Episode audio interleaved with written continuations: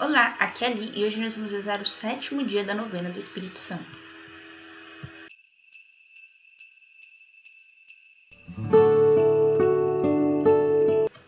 Bem-vindos aos novenários. E hoje nós vamos rezar o sétimo dia da novena do Espírito Santo. Espírito Santo, a nossa herança. Estamos reunidos em nome do Pai, do Filho, do Espírito Santo. Amém. Vem, Espírito Santo. Vem, força de Deus e doçura de Deus. Vem, tu que és movimento e ao mesmo tempo serenidade. Renova a nossa coragem, enche de ti a nossa solidão no mundo. Cria em nós a intimidade com Deus. Nós deixamos de dizer como profeta, vem dos quatro ventos, como se já não soubesse de onde tu vens. Digamos, pois, Vem Espírito do lado trespassado de Cristo na cruz. Vem da boca do ressuscitado. Agora nós vamos para a leitura bíblica e a reflexão. Ela ficou gigante, tá bom? E depois nós vamos para as orações finais. Leitura bíblica. Livro de Hebreus, capítulo 10, versículos de 26 a 31. Pois, se pecamos voluntariamente, após ter recebido o conhecimento da verdade, não há mais sacrifício pelos pecados. Há somente uma perspectiva terrível, a do juízo e do ardor do fogo, que deve devorar os rebeldes. Quem rejeita a lei de Moisés é impiedosamente condenado à morte, sob o depoimento de duas ou três testemunhas. De quanto mais grave o castigo será digno, Pensai bem aquele que tiver calcado aos pés o Filho de Deus, tiver considerado profano o sangue da aliança, no qual ele foi santificado, e ultrajado o Espírito da graça. Com efeito, conhecemos aquele que disse: A mim pertence a vingança. Sou eu que retribuirei. E ainda, o Senhor julgará seu povo. Oh, que coisa terrível é cair nas mãos do Deus vivo. Palavra do Senhor. Graças a Deus. Reflexão.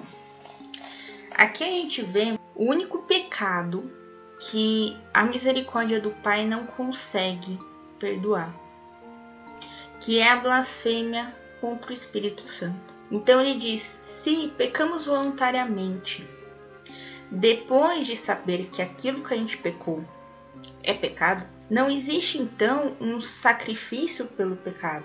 Ou seja, não existe mais aquela luta, aquela batalha de não pecar. E aí ele fala que quem vai julgar se você deve ser condenado à morte eterna ou não é o Senhor. Somente o Senhor pode julgar o seu povo. Mas ele fala que o mais grave castigo é quando você ultraja o Espírito Santo, é quando você blasfema ao Espírito Santo. E blasfemar ao Espírito Santo ou ultrajar o Espírito Santo é negar o amor de Deus.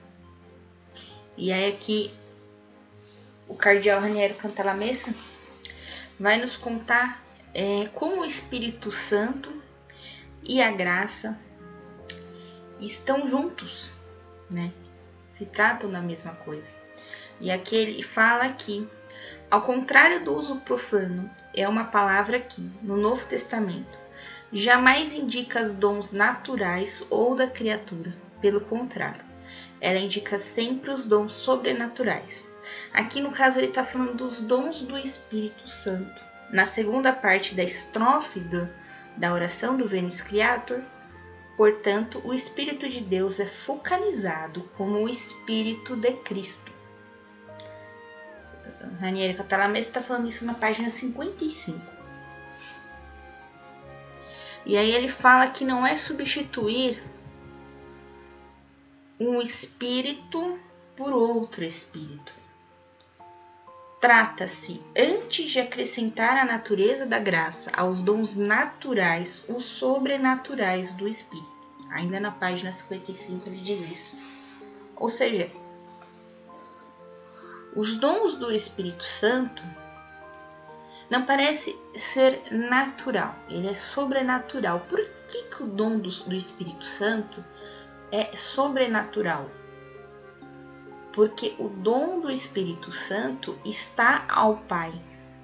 É através do dom do Espírito que nós, de uma certa forma, eu vou usar um termo errado, nos comunicamos com o céu, tá? Esse termo é errado, tá? Esse termo é errado, mas é só para você entender, tá? Na verdade, a gente vai se comunicar somente com o Espírito Santo, e isso é claro no dom de línguas, que é o dom mais simples de todos. E segundo o Monsenhor Jonas Abib, numa pregação que eu vi ele, fala que todos têm o, o dom de línguas. E é claro, em cada um se manifesta num determinado momento da sua vida. Mas veja, então através do dom de línguas você vai conseguir conversar com o Espírito Santo. Só que se você for parar, for pensar, na verdade você está apenas manifestando aquilo que o Espírito Santo já sabe, porque o Espírito Santo ele é o pneuma, ele é o ar, ele é o ruá, ele é o sopro de vida, ele é o amor de Deus. Portanto, ele sabe tudo o que acontece com você. Ele está sempre com você. E ele pode tudo, porque assim como Deus, ele é onipotente, onipresente e onisciente. Então, na, na oração do Venice Creator, a gente tem Venis Creator Espírito, vem Espírito Criador. Então, sempre que nós invocamos o Espírito Santo, nós estamos chamando ele para passar o dia conosco ou para passar aquele momento de oração conosco. E quanto mais íntimos do Espírito Santo nos tornamos, também mais íntimos do Senhor nos tornamos. E aí ele vai citar o trecho, né, que fala: "Ó Espírito, enche de graça divina os corações que eles mesmos e não outro espírito qualquer que criou". Né? Ainda na página 55. Ou seja, quem dá a graça é Deus. Quem enche a gente da graça é o Espírito Santo. Mas quem pede a graça e pede para o Espírito Santo vir e encher-nos da graça somos nós. E a graça só pode ser preenchida pela graça divina. Afinal de contas, nós somos criados por Deus. Então não existe outra graça senão a divina.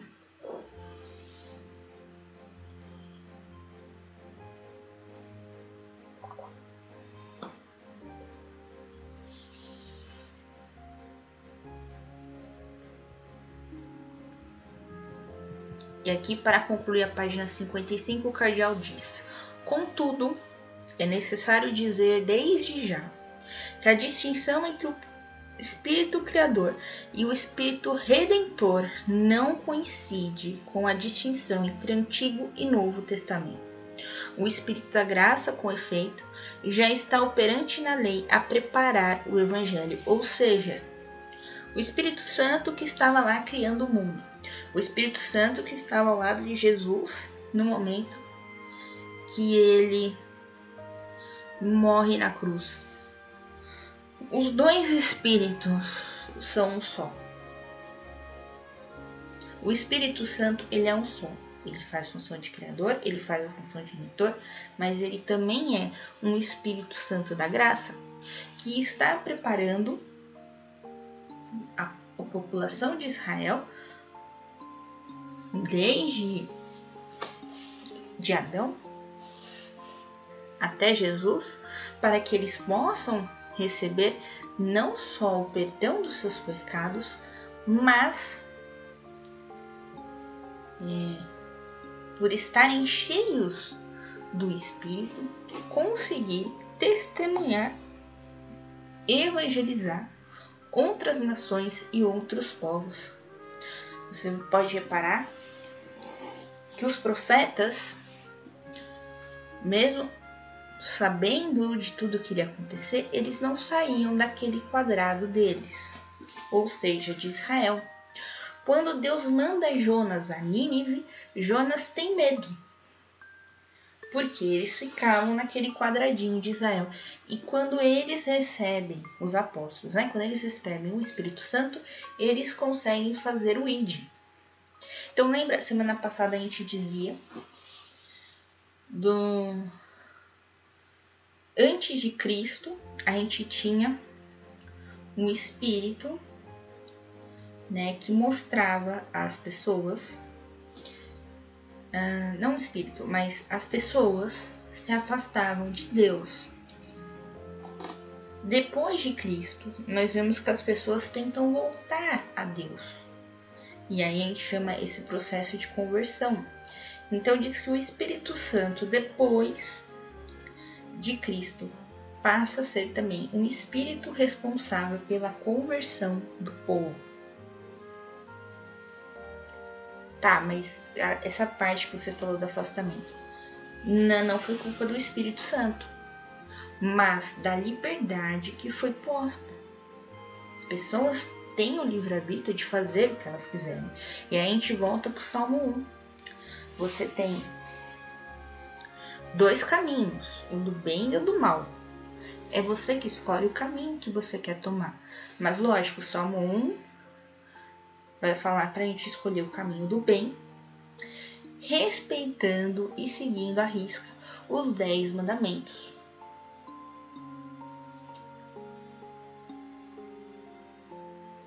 E aí aqui na página 56 o cardeal vai dizer: a distinção entre o espírito criador e o espírito redentor tão pouco coincide de modo rígido com a distinção entre mundo e a igreja, como se fora desta, isso na esfera mundana, o Espírito só agisse enquanto Criador, e não também como Espírito de Cristo. O Concílio Vaticano II afirmou que o Espírito Santo a todos dá a possibilidade de se associarem ao mistério pascal por um modo só de Deus conhecido. Então, quando você estiver na Eucaristia, ou se você for evangélico na Santa Ceia, clame o Espírito Santo para viver esse momento com você.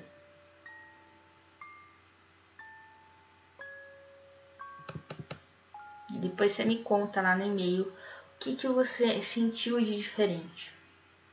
Tá bom?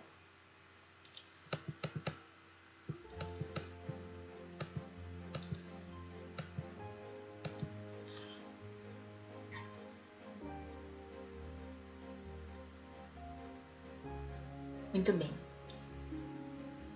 Aqui, ainda na página 56, o cardeal vai dizer que trouxe então de novo espírito com a vinda de Cristo e com Pentecostes. A resposta é a mesma que Irineu deu para Cristo. Trouxe todas as novidades ao trazer-se a si mesmo. Aquele que outrora vinha parcialmente de tempos em tempos sobre os profetas, agora em Cristo está conosco de forma estável e pessoal. Por isso, o Espírito desceu sobre o Filho de Deus. Feito filho do homem, com ele se habituando a habitar no gênero humano e repousar sobre os homens, e habitar na criatura de Deus, realizava neles a vontade de Deus e renovava-os ao fazê-los passar da caducidade à novidade de Cristo. Então, olha esse mistério. Jesus Cristo se tornou humano. E a partir do seu batismo, ou seja, do seu início da vida pública, do hoje nós temos o batismo como a entrada na vida cristã. Jesus recebe o Espírito Santo.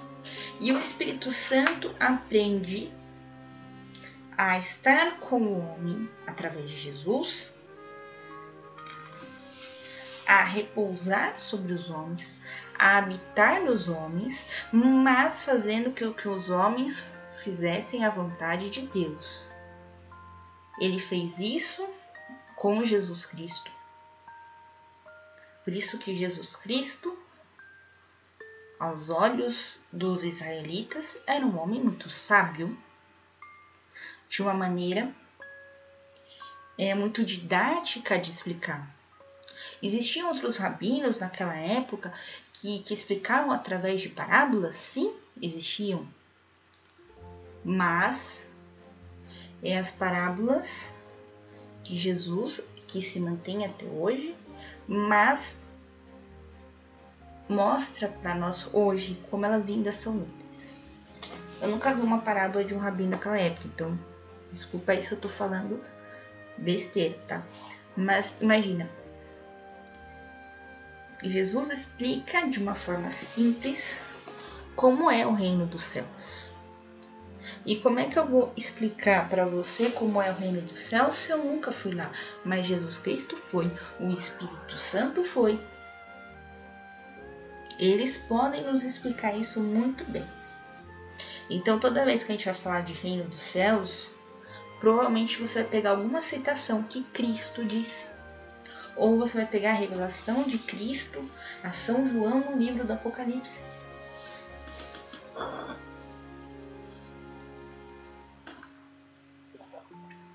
Então aqui nós temos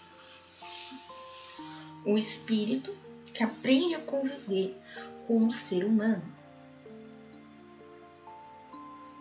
E aí ele vai citar, é, o cardeal vai citar João, até que o verbo tivesse montada a sua tenda no meio de nós, nem sequer o Espírito Santo podia fazer. Antes do Espírito descer para permanecer em Cristo, não podia descer para permanecer em nós. É, algumas traduções está que o verbo fez morado, que o verbo habitou entre nós. Aqui ele coloca montado a sua tenda. Por que essa, essa explicação de tenda? Né? A tenda, se vocês lembram, na época de Abraão, Abraão morava em tenda. Por quê? Porque Abraão era nômade. Abraão é, migrava de terras em terras, porque ele criava as ovelhas, né? Então nem sempre tem um pasto ali certinho para ovelha, então tem que ir para um outro lugar, enfim. Então Abraão morava em tendas, Israel morava em tendas. Ah, quando a gente teve o êxodo no deserto, a população morava em tendas, porque a população estava em movimento, a população estava em id. Então, quando a gente fala que o Filho de Deus veio e montou a sua tenda no meio de nós, significa que ele está em movimento. Ele veio para ficar com nós, mas depois ele irá e ficará com o, com o próximo também. E depois com o próximo, e o próximo, depois o próximo. E aí ele mostra aqui. Jesus vem, monta a tenda no meio de nós, nos ensina como um bom mestre. Depois ele vai para o próximo e quem fica? Quem permanece? O Espírito Santo. Mas para o Espírito Santo permanecer entre nós, primeiro nós temos que conhecer a Cristo.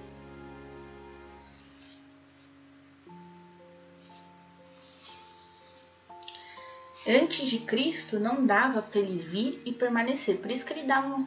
Aqui ele fala que vem de tempos em tempos nos profetas. Né? Vem aqui, dá um rolê, depois voltar. Né? Na verdade, o Espírito Santo não estava acostumado. Por quê? Porque os profetas ainda não tinham visto Cristo, os profetas ainda não tinham recebido as palavras sábias de Cristo para poder o Espírito Santo conseguir permanecer nos profetas. Se eu falei besteira agora, os teólogos me corrijam, por favor.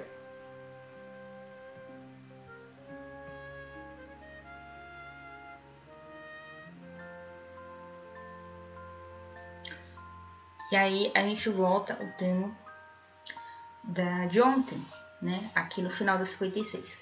Passamos assim da esfera da criação, ou seja, antes de Cristo, a da conversão, depois de Cristo. Com o pecado, o homem transformou a saída das criaturas de Deus, o mesmo é dizer a criação, num afastamento de Deus, averte-o a Deus. Então, olha só como isso é forte. É o que eu estava tentando explicar atrás.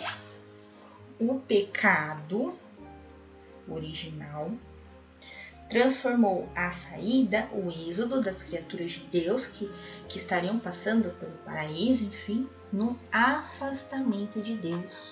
Veja bem, quando Adão e Eva pecam, eles se escondem de Deus, porque eles estão envergonhados.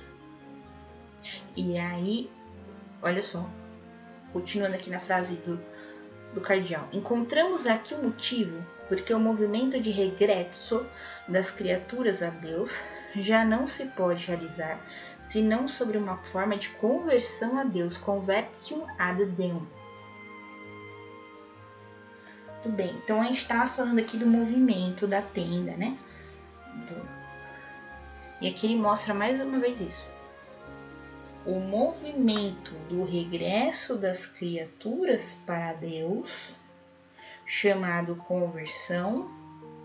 Onde que está o movimento? Onde que está o motivo? Está em Cristo. Cristo é o centro. Aí o cardeal continua. A saída e o regresso indicam dois movimentos objetivos, universais e independentes no nome. Quer queira, quer não, o homem saiu de Deus e a Deus há de regressar. Pelo menos a Deus enquanto juiz, caso não seja Deus enquanto prêmio. Então, o que ele quer dizer? Você sai de Deus, você é uma criatura de Deus, você passa por essa terra, você faz um movimento, você é um nômade que vai indo de lugar em lugar, e aí você regressa a Deus. Ou você vai encontrar Deus como seu juiz, que vai dizer se você pode para o céu ou não, ou você vai encontrar a Deus como prêmio, ou seja, como a salvação da sua alma, e você entrará no reino dos céus. Continuando, por seu lado, o afastamento de Deus e a conversão a Ele indicam dois movimentos subjetivos, duas decisões livres do homem. O homem é livre, o homem é livre o homem não é predestinado, o homem é livre. Santo Agostinho já dizia: Deus nos deu livre-arbítrio. O homem é livre, o homem não é predestinado. Nenhum movimento de nenhum astro vai destinar a sua vida. O homem é livre, ele é livre para escolher o caminho do mal, o caminho do bem. Ele é livre para se afastar e para se converter. O homem é livre. Se você está no caminho do mal e quer se converter, quer vir para o caminho do bem, você é livre para fazer isso. Você é livre para buscar conversão em Deus. Você pode pedir agora a ajuda do Espírito Santo e do seu anjo da guarda. A primeira e única função, não, a primeira e a maior função do anjo da guarda é te levar para a salvação.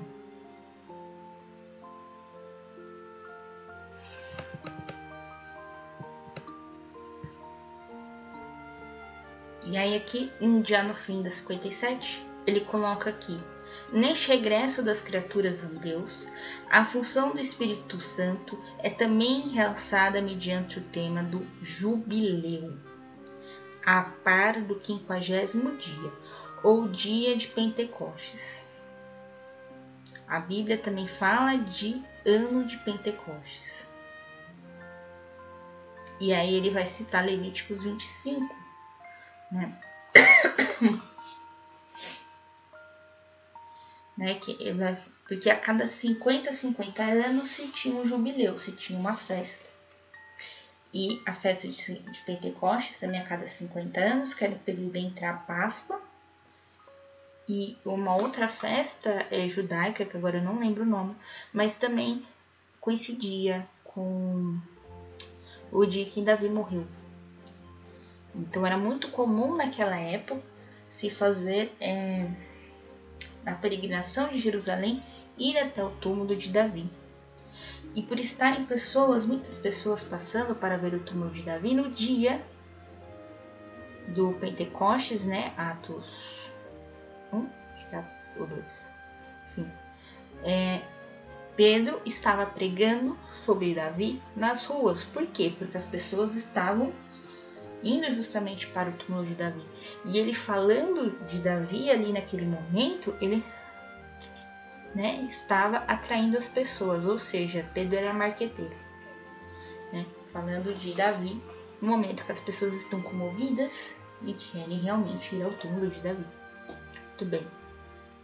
Então veja,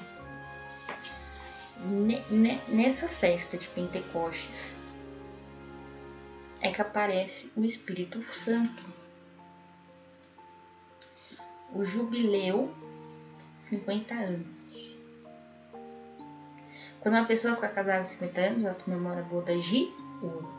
Ou seja, o Espírito Santo é o ouro da sua vida. O Espírito Santo é a herança que Deus te deu enquanto filho de Deus. É que o detalhe importante é que nós nos tornamos filhos de Deus a partir do momento que Jesus Cristo vem para a terra, habita entre nós e se torna o nosso irmão. Então, com isso eu vou finalizar. Ficou gigante esse podcast, né? Então agora deixa suas intenções de oração dessa novena.